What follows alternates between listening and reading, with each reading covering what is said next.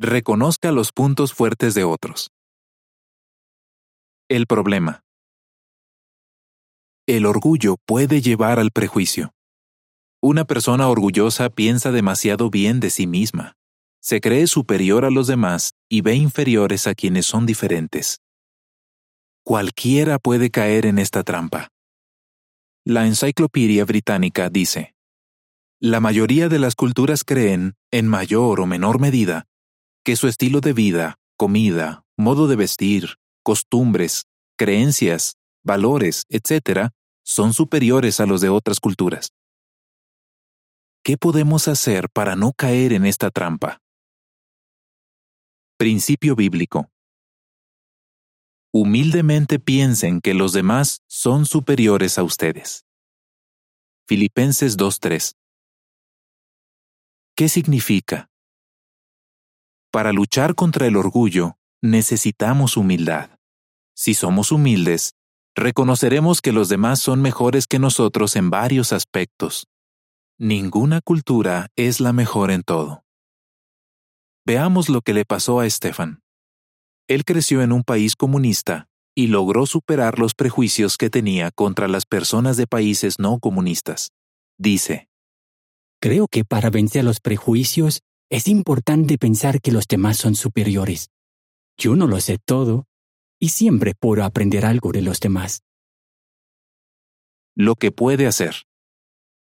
Trate de ser realista y admita que usted también tiene defectos. Reconozca que otros tienen puntos fuertes que usted no tiene. Y no dé por hecho que todas las personas de un grupo son iguales. En vez de pensar mal de una persona que pertenece a cierto grupo, pregúntese, ¿Es realmente malo lo que no me gusta de esa persona? ¿O solo es diferente a lo que estoy acostumbrado? ¿Podría esa persona ver algún defecto en mí? ¿Y en qué es esta persona mejor que yo? Si contesta con sinceridad, podrá vencer sus prejuicios y llegará a admirar las cosas buenas que tiene esa persona reconozca que otros tienen puntos fuertes que usted no tiene. Ejemplo de la vida real. Nelson, Estados Unidos. De niño, vivía en una zona donde la mayoría de los vecinos eran de la misma raza y cultura.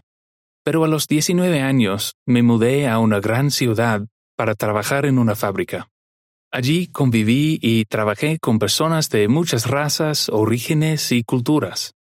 Cuanto más las conocía y me hacía amigo de ellas, más me daba cuenta de que el color de piel, el idioma o la nacionalidad no me dicen lo que piensa una persona, ni si es trabajadora o confiable.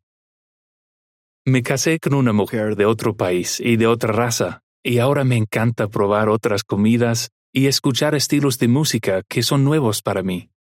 La vida me ha enseñado que todos tenemos defectos y virtudes.